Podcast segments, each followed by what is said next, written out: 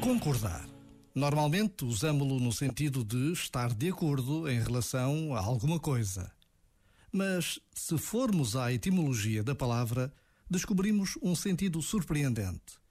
Concordar é um composto de cum e cordis, o que significa com coração.